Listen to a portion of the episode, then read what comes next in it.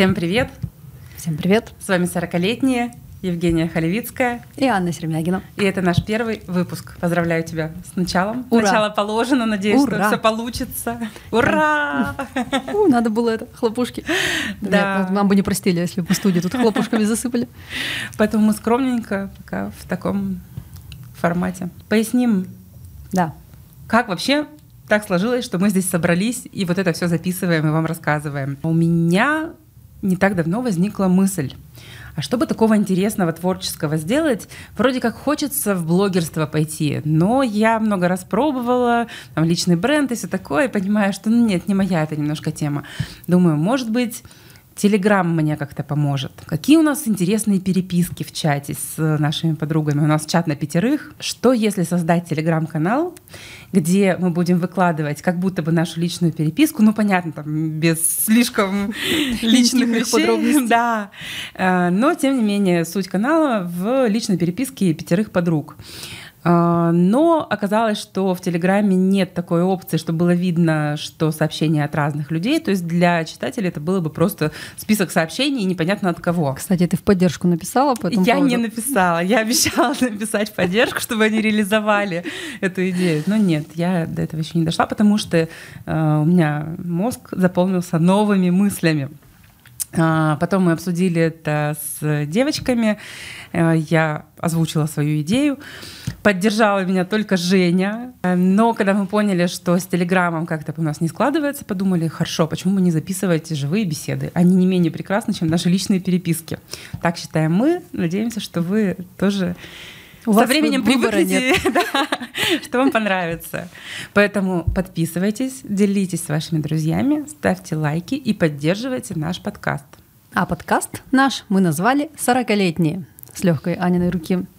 «Сорокалетние» — это мы, почти сорокалетние. Это наши гости, которые сейчас сорокалетние, либо были сорокалетними и поделятся с нами своим жизненным опытом, либо будут сорокалетние, и мы обсудим с ними их ожидания, их э, жи- жизнь сейчас. Может И быть, вот- даже какие-то советы дадим. Обязательно. Как? Не удержимся точно. Итак, наш подкаст «Сорокалетний» — это наши мысли, чувства, идеи, наша жизнь, наши увлечения. Кстати, про увлечения. Расскажем немного о себе. Аня, расскажи о своих увлечениях. Слушай, ну когда меня спрашивают э, про увлечения, наверное, я две вещи выделяю. Это квизы и хоккей. В хоккей не играю. Прямо с языка сняла Да. Нет, я болельщица хоккейного клуба «Автомобилист». Ну, квизы, кто не знает, может быть, это командная интеллектуально-развлекательная битва. А, Играем мы в нее, наши команды уже лет пять, практически каждую неделю. Профессионалы. Ну, слушай, хотелось бы лучше. Я иногда думаю, почему мы не такие умные, как некоторые другие команды, чего нам не хватает. Но потом происходит следующее. Э, Мы приезжаем на игру, э, все там где-то ставим свои машины, и у нас есть четкое убеждение, что у нас есть определенные счастливые места на парковке. И если мы припаркуемся правильно, то мы хорошо сыграем. Свиньей. Ну нет, вот там просто, например, рядышком три места, если мы займем с определенной стороны, то мы сыграем хорошо. И когда мы, например... Это психосоматика. Это гомеопатия. Да, когда мы выходим с игры, например, там мы не заняли призовых мест, такие, блин, ну вот мы же неправильно припарковались. И потом я говорю, А вы должны это знать, или это просто должно где-то во Вселенной быть? Ну, вы свои машины знаете, или вы выходите, вот же мы рядом стоим. И, ну, Однажды просто так сложилось, что мы удачно сыграли, вышли, и оказалось, что мы стоим рядом. Мы такие, о, надо это запомнить. А потом, например, может сложиться так, что там нет места, или кто-то приехал без машины, и рушится логика, и получается, что все идет не так хорошо. Если все приезжают на машинах, значит, никто там бокальчик винишка не берет и соображает лучше. Вот. Нет, однажды, когда мы вышли с одной из последних игр, и опять мы начинаем э, сетовать на то, что мы неправильно припарковались, я говорю, послушайте сами себя. Вместо того, чтобы выучить флаги, почитать о художниках, послушать классическую музыку, развить свой кругозор и сделать что-то еще, мы думаем, как нам правильно припарковаться и всерьез надеемся, что это нам поможет занять какие-то призовые места. Поэтому вот примерно такие мы игроки. Ну, призовые места, судя по твоим рассказам, вы занимаете с периодичностью? А, раньше мы занимали их э, чаще, когда с нами играли мои родители, играла сестра с мужем. И у нас получалось очень разношерстная команда с разными интересами. То есть помимо того, что, в принципе, люди достаточно интеллектуальные, образованные, что, безусловно, надо, э, еще и сферы интересов были разные. Но лучше всего нам даются сейчас игры, где основной темой являются напитки, еда, алкоголь, вот что-то такое. То есть тут мы прям... Люблю повеселиться, особенно пожрать. Да-да-да, это наша тема, тут мы достаточно сильны. И на логику вопроса тоже э, хорошо удаются. Этот раунд обычно обычно мы берем полностью и очень расстраиваемся, когда что-то идет не так. То есть здесь я действительно считаю, что это наша сильная сторона, и тут надо брать полностью вопросы. Вот, это мое первое увлечение, которое меня характеризует. Второе мое увлечение — это хоккей. Начала я болеть... Раньше вообще я больше увлекалась футболом, тоже исключительно как болельщик, не более того. Опять же, потому что меня папа интересовался всегда и футболом, и хоккеем, но он еще и играл в футбол. В институте мы смотрели чемпионат мира по футболу с Настей, вместе с ней переживали за сборную Бразилии, расстраивались, болели, и очень было эмоционально. Но потом в какой-то момент, когда я жила в Сочи, э, я сходила на хоккей. Это было первое мероприятие в Олимпийском парке, вновь построенном. И мы с коллегами просто решили, что на первое мероприятие надо обязательно идти. И пошли. И тут я поняла, что хоккей это гораздо круче, чем футбол. Эмоциональней? Да, эмоциональней, динамичнее. Ну, прямо вот огонь, огонь, огонь. Ты шайбу вообще видишь? Конечно. За ней? Она же такая маленькая, что-то летает. Да, очень хороший вопрос. Благодарю тебя за этот вопрос. Просто я слышала такие комментарии от людей. Как вы вообще болеете? Там даже шайбу не видно, где она? А я-то не видел. Ну, то есть это комментарий от человека, который был на игре и просто руки разводил. Типа, я не понимаю, за кого болеть, что происходит, все куда-то несутся. Я не понимаю, зачем они бегут, потому что не вижу ничего. Ну ты же сходишь со мной в этом сезоне на хоккей? Обязательно ты только ты знаешь мой плотный график. У меня уже есть расписание до февраля, поэтому а, выбирай любую игру. Я тебе даже посоветую, где будет поинтересней. Вот ты мне пришли даты игр поинтересней и согласуем. Да, давай, отлично. А, я на самом деле как смотрю хоккей? Вот мужчины обычно болеют как-то, не а ты любуешься. А я любуюсь, да. Именно так. У меня там свои любимчики. У меня абонемент на хоккей, и нас там несколько таких человек, которые уже несколько лет ходят э, постоянно. Причем они начали ходить раньше, купили раньше абонементы. И в один из э, сезонов у них один человек не продлил абонемент на это место, и туда пришла я. А там абонементы на конкретное там, да. как, на конкретное место. На конкретное Нет, место. в смысле, они все рядом, эти абонементные места. Нет, ты можешь выбрать любое место на арене, а. где тебе нравится. Mm-hmm. И я когда... А как вы так все совпали с абонементами в одном месте? Uh, ну, во-первых, я когда ходила по билетам, я попробовала сидеть на разных местах, поняла, где мне нравится больше. А, это лучшие места, просто заранее покупаешь себе лучшие да, места. Да, Всё. и причем здесь тоже для кого как. Кто-то любит... Вообще, самые дорогие места — это центральный сектор, э, там лучший обзор площадки. Поэтому многие предпочитают сидеть там. Но для а меня... ты не такая. Я не такая. Но ты не такой, ты не такой. А, я люблю сидеть в первом ряду, за воротами. Э, И где... попадать на съемки всех камер. А вот нет, это то место, которое в камеры не попадает. Ну, точнее, нет, когда э, в, в течение игры что-то снимают, там волей-неволей захватывают, но так, чтобы на стадионе показывать, и именно вот крупным планом, э, на эти нет, места камера не направлена. именно во время съемок игры как-то там Ну, там нет? это так, мельком, а. нет, это в процессе игры незаметно. А когда был пандемийный сезон, и первые три ряда нельзя было занимать, мы купили, соответственно, выше, и вот там меня каждую игру спокойно, стабильно показывали. То есть это, да, безусловно. С плакатами? Я с плакатами, да. Но у меня бывает под настроение, иногда ходишь, и ну, нет вдохновения, все идет как-то не так, и а не на рис... каждую игру плакат новый? Или у тебя запас дома? А, я иногда повторяюсь, но mm. предпочитаю что-нибудь новенькое все-таки mm. рисовать. И причем я иногда рисую сама, иногда заказываю типографии, там где-нибудь в программке смонтирую, mm. распечатываю. То есть, ну, я прям с душой болею. Я считаю, что это моя сильная сторона поддерживать Это людей. очень здорово. Да. Я надеюсь, что игрокам тоже это приятное, что они это замечают, потому что, а иначе зачем? То есть я же это все делаю именно для того, чтобы это увидели, я энергию свою передала, ее приняли там и порадовались. Так вот, как мы там все собрались, э, люди уже ходили с абонементами на эти места, потому что места тоже популярные, как и те, которые э, считаются лучшими. И вот один человек у них выпал, и пришла я. Это был переломный момент в жизни моих Они до этого сидели просто, смотрели, а тут пришла ты и феерию внесла. Ну, как-то так. Я пришла с плакатами со своими. С дудками. Да. А они еще говорят, что человек, который сидел там до меня, он все время ругался. И тут я такая. В общем, я надеюсь, что я внесла радость. Смех и радость мы приносим людям. Да. И когда в прошлом сезоне было событие, и мой любимчик э, в Челябинске забил гол 16 тысячных секунд до конца игры оставалось. Вот это да. Да, то есть мы проигрывали, этим голом он сравнял счет, мы ушли в овертайм и в итоге выиграли. То есть, ну, это прям было историческое событие, это было очень круто. Я думаю, а почему бы не сделать футболку, изобразить там Ника Эберта, 0,16 секунд. Точнее, не так. Клуб в, соцсе- в соцсетях выложил э, идею о том, что надо бы сделать такие футболки. Я думаю, а зачем мне ждать? Я же могу это А сделать почему сама. клуб э, не сделал такие футболки? Они сделали позже, но хуже. И позже, и хуже. Э, И я предложила своим соседям по хоккею присоединиться к моей идее, и они все меня поддержали. И на тот момент я даже удивилась, э, я не думала, что они такие активные и все поддержат. И вот мы в шестером пришли. Ну, так вас там много. Да. Я думала, почему трое. Нет, нас шестеро. Мы пришли в шестером в этих футболках. Это действительно было классно, феерично. Все заметили нас э, на раскатке. Игроки там улыбались, махали. И Ник сам тоже сначала постеснялся, а потом сказал, что вы молодцы. И ему Он понравилось. не русский, Он американец.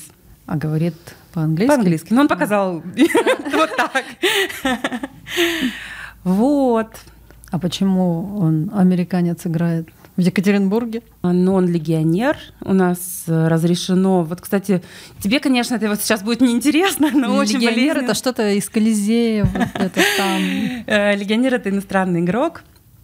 И до недавнего времени было ограничение, э, что клубы могли пять таких игроков в составе иметь. Сейчас с этого сезона можно заявить только троих. Это изменение, которое очень нас расстроило. И выгонят остальных. А, у Или них как? контракты не были заключены, то есть не знаю, как бы лига себя повела, если бы действительно в какой-то команде уже было больше трех контрактов, но так сложилось, что больше трех не было. Но любимчик-то остается. Да, у него был контракт.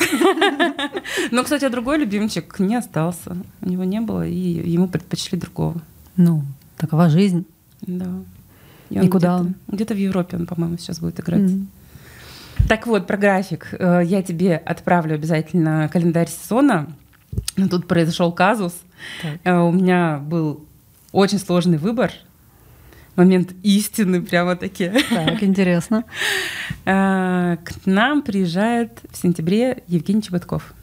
Знаю, наслышана. Насл- Как-то ты нерадостно Нет, наслышана. ну я же не. Ну, ну, наслы- чё, почему нет? Он это.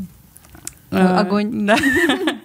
Э, Я решила, что надо сходить на его концерт, потому что до этого посмотрела несколько видеоконцертов, э, послушала интервью. Когда одно интервью посмотрела, прониклась и послушала сразу еще несколько. Очень он мне симпатичен тем, что он такой интеллектуальный, чувство юмора прекрасное. Ну, в общем, прям со всех сторон красавчик. Думаю, надо пойти. Открываю календарь автомобилиста и понимаю, что 30 сентября мы принимаем дома адмирал.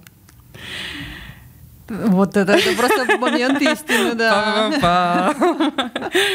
И я иду на Чеботкова. Вот это да. Да. А кто такой адмирал? Адмирал — это хоккейный клуб из Владивостока. Хотя надо было не так говорить. Да кто такой адмирал? Ну да. сравнению с Чеботковым. Да, и угадай, на какие места я купила себе билет на Чеботкова? На первый ряд, чтобы он выступал лично для тебя. Да. Ну. Я уверена, так оно и будет. Интересно, у него есть интерактив с, со зрителями, как у других комиков перед началом? Слушай, ну я надеюсь. Ты в центре сидишь? Да. Ну, все, Ну там вот прямо в центре, там два места были заняты, и А. я вот чуть-чуть рядышком. Ну, я думаю, что это не будет заметно. Он должен с тобой поговорить. Да. Правда, тут Что? такое произошло. Какое? Он женился. Вот незадача. Интересно, у него теперь поубавится поклонниц или как? То есть, ну, вот звезды же, они тоже считаются, что должны быть такие свободные. Но вот меня это всегда удивляет, э, когда у звезды мужского пола убавляется поклонниц после того, как он женится. Ну, а, то есть все были поклонниками, потому что рассчитывали жениться, так что? Слушай, ну ты в детстве не собиралась замуж за Ника Картера? Замуж я, по-моему, ни за кого не собиралась, да, как-то. Нет. Я так помутить. Ну, то есть, когда Ник женился, для тебя это не было Я, ударом? я не знала, как он женился. Я его по факту уже вот был, значит, Ник Картер, которому там не 13 лет, а потом у него трое детей. И я такая, ой, блин, как классно, как круто, там такая семья. Вот, а, когда они видео свое выложили в пандемию, как они с, дет- они с детьми пели дома, все, каждый из своего дома это выложил, и там просто какая-то реклама счастья была у них, вот это все видео, и всех дети. И это было вот через, я их увидела там через, не знаю, 10-15 лет. Ну, слушала, но не видела. А тут увидела, ой, блин, как классно у них так все это. Ну и у меня, в принципе, уже двое детей, и у него трое, все в расчете. Он на мне уже тоже не женится. Так, ну а у тебя какие увлечения, которые тебя характеризуют? Ну, я думаю, мое основное такое увлечение, которое меня характеризует, это, наверное, сноуборд. Сноуборд, скейт. Но скейт, наверное, не так. Это скейт это просто интерес был такой. Как-то я от него отошла. А Вот с- просто когда наступает зима, мы сразу же думаем, так, когда мы должны поехать на Губаху обязательно, может быть, еще куда-то, в какие-то выходные выбраться в э, какие-то ближайшие горы. Губаха в Пермской области находится. Пять часов туда ехать. Просто так не съездишь. То есть на Укту с детьми. Я на сноуборде, муж на лыжах. Когда я с ним знакомилась, это было одним из... А камнем преткновения это не было, что лыжники, сноубордисты, А меня со сноубордистом знакомили. подстава? Да, Просто человек, который нас знакомил, не знал, что Паша переобулся. Я на это не подписывалась. А я и так и сказала, я на это не подписывалась. Он достал с антресоли сноуборд, и мы поехали кататься на сноубордах. Ну, потом он сказал, все, я все-таки лыжник. И. То есть он 10 лет катался на сноуборде, а перед, за год до знакомства со мной переобулся. Но сноуборд никуда не дел. То А есть как ты выбирала, на чем кататься?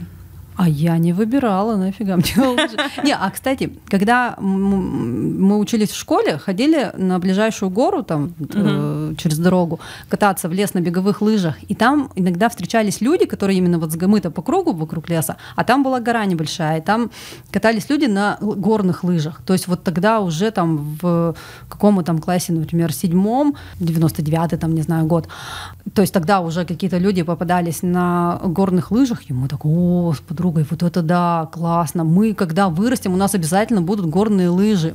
Но потом в моей жизни появилась MTV и новая атлетика. Слабаки и толстухи.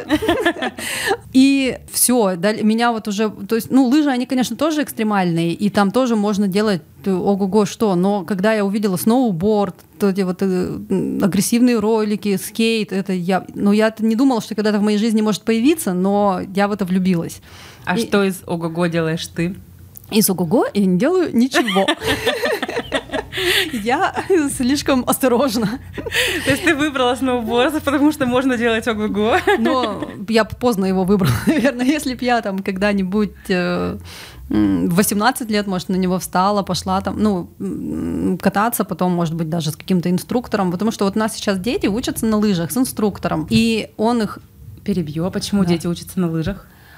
А, дети учатся на лыжах вот почему. Потому что мы их ставим на лыжи с трех лет.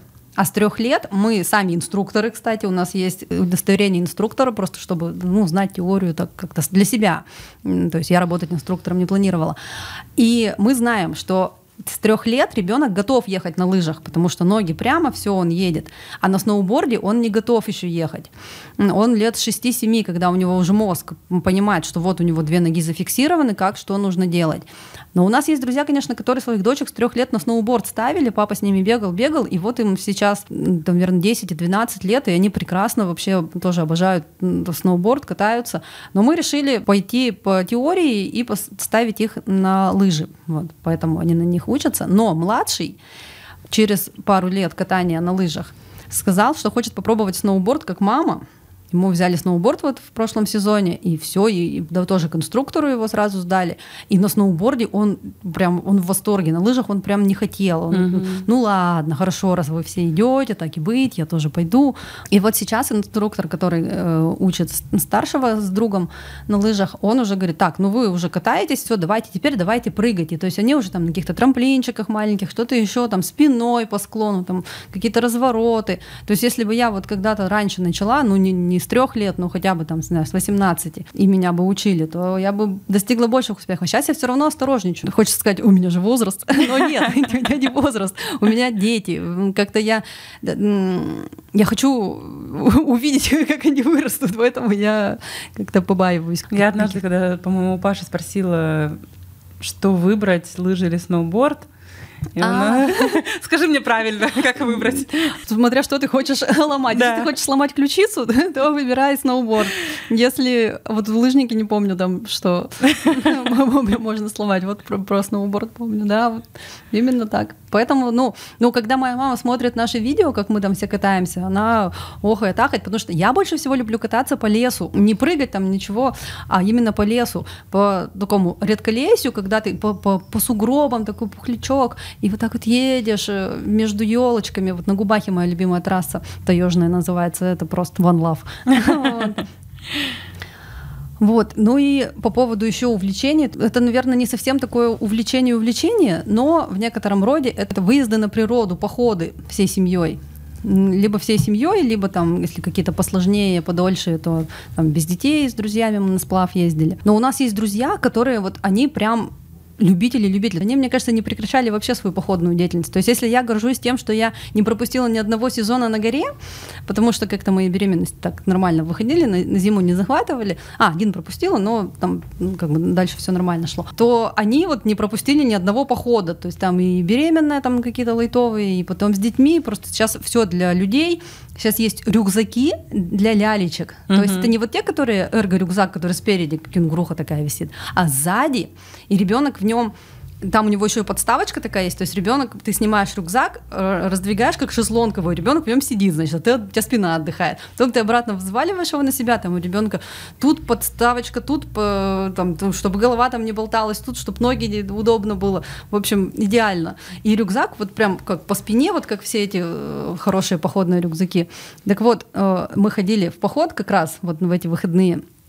Ну, как ходили, мы на машинах приехали, Вот. но потом мы шли по камням, по курумнику. Курумник — это такие огромные камни. Слушай, я видела фотки, это жутко.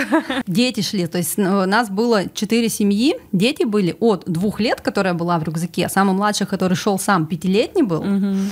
Вот, соответственно, у нас шестилетний, потом 8, 9, 10. Вот у нас прям все возраста детей. И все дошли, все прекрасно.